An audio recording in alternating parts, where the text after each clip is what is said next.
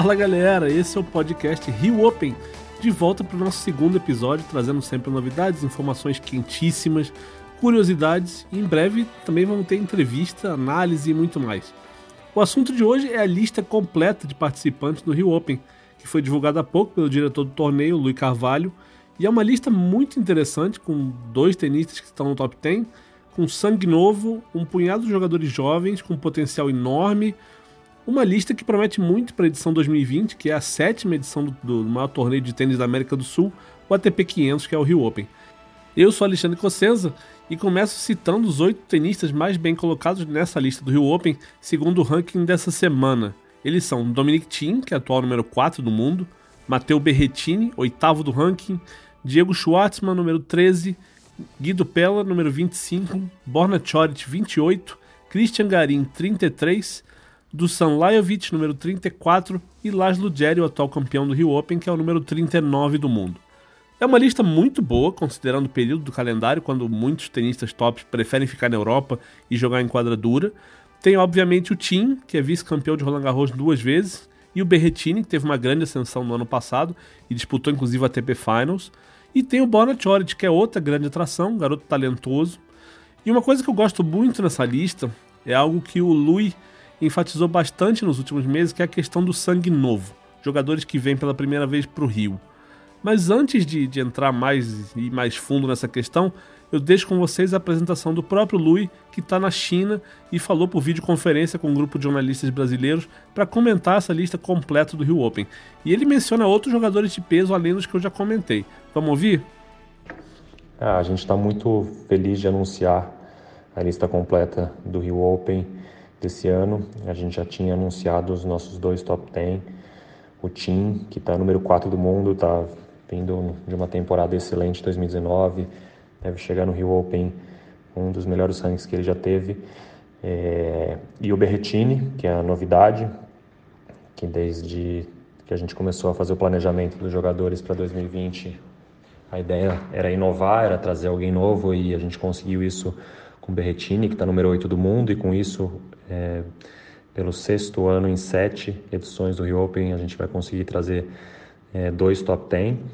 A outra novidade que a gente já tinha anunciado é o Coric, que é um jogador bem é, credenciado, várias vitórias sobre jogadores top, é, já bateu ali perto de número 10, agora deu uma caída, mas enfim, continua sendo um jogador é, de bastante expressão, que também é uma novidade.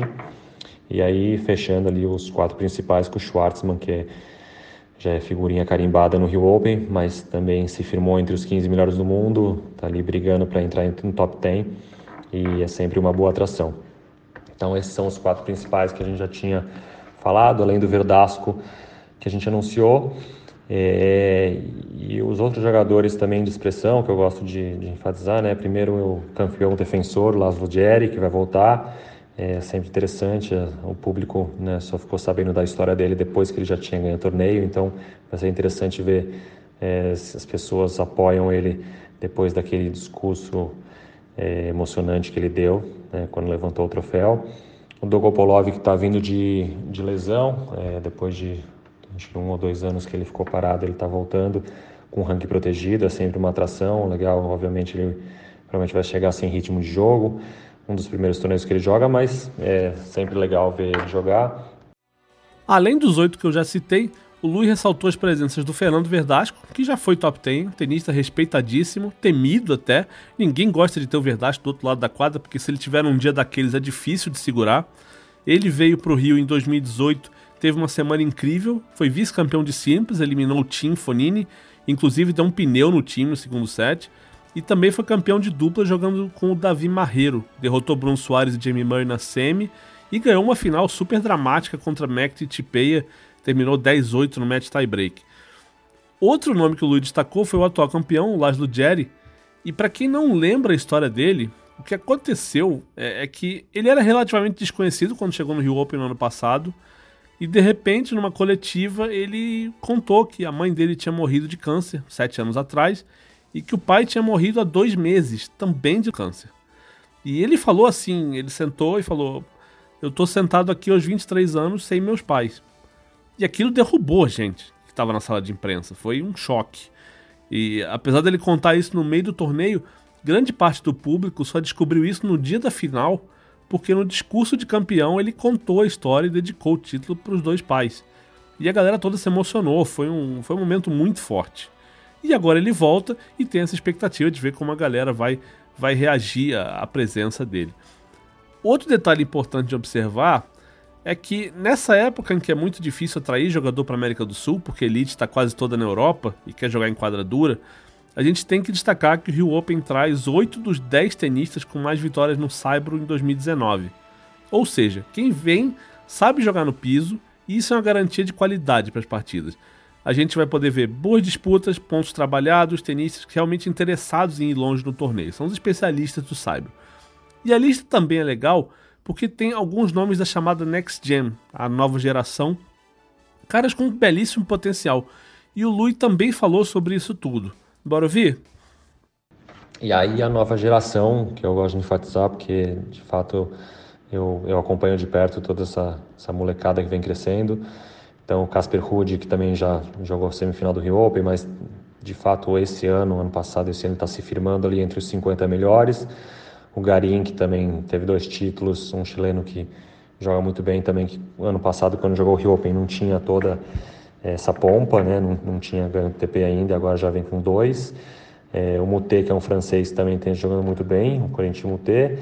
É, o Davidovic Fokina, que é um jogador que eu já sigo há algum tempo, gosto muito de personalidade muito forte, um, um showman dentro de quadra, enfim, tem muito recurso. É, o moleque joga muito bem, é uma das minhas apostas também para 2020. E com eles também o Felipe Merigene, que, que né, também faz parte desse seleto grupo aí de Next Gen, um pouquinho com ranking mais abaixo desses, mas enfim, vem lutando aí por um espaço. É, o Thiago Wilde, que por enquanto está no quali, e o Jaime Munar também, que também está no quali. Então tem uma garotada legal. É, o Rio Open né, sempre atrai os melhores tenistas do Cyber e de fato isso vai acontecer em 2020, sendo que oito dos dez jogadores com mais vitórias no Cyber foram no Rio, que é o Dominic Thiem, o Albert Ramos, o Pella, o Garinho, o Londeiro, o Cuevas, o Rudy e o Jerry. Então, né, eles, eles encabeçam essa lista aí de 10 jogadores é, mais, com mais vitórias no Cyber 2020, em 2019. E é isso. O Luiz cita cinco nomes interessantes, incluindo aí o brasileiro Felipe Meligeni, que conquistou a vaga na chave quando ganhou a Maria Esther Bueno Cup no começo de dezembro. Foi um torneio entre os principais jovens do país. Além dele, essa listinha é bem, bem intrigante. Tem o Casper Ruud, que chegou desconhecido no Rio em 2017, era número 208 do mundo e foi parar na semifinal de um ATP 500. Foi um resultado precoce, ele não conseguiu manter o nível nas semanas seguintes, nos meses seguintes, mas agora ele está de volta, ele vem mais maduro, com 21 anos, número 53 do mundo. Além dele, tem o chileno Christian Garim, 23 anos, 33 do mundo. Para quem não sabe, ele foi campeão juvenil de Roland Garros, ganhando do Zverev na final. Demorou alguns anos para se firmar na elite entre os profissionais, mas foi campeão de dois torneios no sábado ano passado, Munique e Houston, e deu esse salto que deve colocar ele como cabeça de chave do Rio Open. Isso a gente só vai saber na semana do torneio, mas é muito provável que ele fique entre esses oito principais nomes. Tem também o francês Moutet, que tem 20 anos, é 81 do mundo, já teve no Rio dois anos atrás, inclusive aplicou um 6-2, 6-0 no Thiago Wilde no qualifying.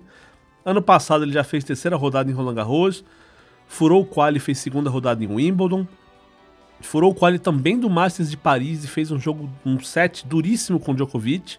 É um nome a ser observado. E tem também o espanhol Alejandro Davidovich Fokina, de 20 anos, número 85 do mundo, que é um garoto com personalidade forte, um tênis legal de ver. Foi campeão juvenil de Wimbledon em 2017 sem perder set nenhum. Ano passado fez semifinal na TP de Estoril, vem subindo, evoluindo. É daqueles que vale a pena ficar na beira da quadra quando ele estiver treinando, porque é um garoto diferente. Tem um potencial enorme ali. Outra coisa interessante sobre o Rio Open é que a chave de duplas deve vir bem forte. A lista não está fechada ainda, mas o Luiz falou na videoconferência que Marcelo Melo e Bruno Soares já estão confirmados. E a tendência é que eles venham com seus parceiros habituais, ou seja, o Marcelo com o Lucas Kubot e o Bruno com o Mate Pavic. Além disso, é bem grande a chance de o torneio ter os colombianos Juan Sebastián Cabal e Robert Farah, que são a dupla número 1 um do mundo hoje. Isso sem falar que eventualmente nas chaves de dupla do Rio Open aparece um Pablo Cuevas ou até um Verdasco, como eu falei um pouco antes. Então dá para esperar uma chave muito forte. Para quem gosta de duplas é um prato cheio, e para quem não gosta de dupla, eu sugiro ficar 15 minutinhos na beira da quadra durante o jogo de um brasileiro, porque você vai mudar de ideia. A energia do Rio Open, principalmente na quadra 1, que os jogadores chamam de cadeirãozinho, é uma coisa muito legal. Tipo de coisa que não dá para entender pela TV. Tem que estar tá ali e sentir, tem que viver aquele momento.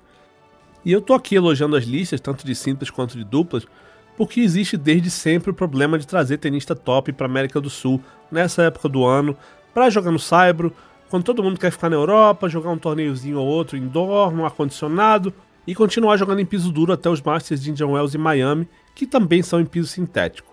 Não é fácil vir para o Saibro, encarar o verão úmido tanto no Rio quanto em Buenos Aires, fazer partidas longas contra especialistas no piso. Nem o sorteio da Copa Davis ajudou, porque com uma fase de classificação da Davis ali no começo de março, um pouco depois do Rio Open, existia a possibilidade de algum país europeu vir jogar na América do Sul e isso facilitaria a negociação com algum top que poderia querer vir e de repente usar o Rio Open como adaptação para o Cyber, para a Copa Davis.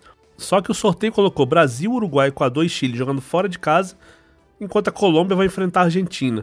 Ou seja, não vem ninguém de fora para o continente e o Rio teve esse desafio a mais.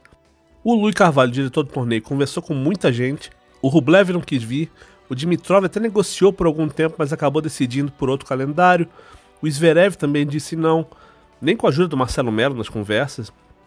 É, o Marcelo participou ativamente disso. O Luiz espera que o Zverev mude de ideia para 2021, mas por enquanto ficou difícil. Agora, mudando levemente de assunto, uma novidade legal dessa sétima edição do Rio Open é que o Leblon Boulevard, aquela área logo após a entrada principal, onde ficam os estandes dos patrocinadores, praça de alimentação, outras atrações por ali, esse ano a área vai ser toda coberta.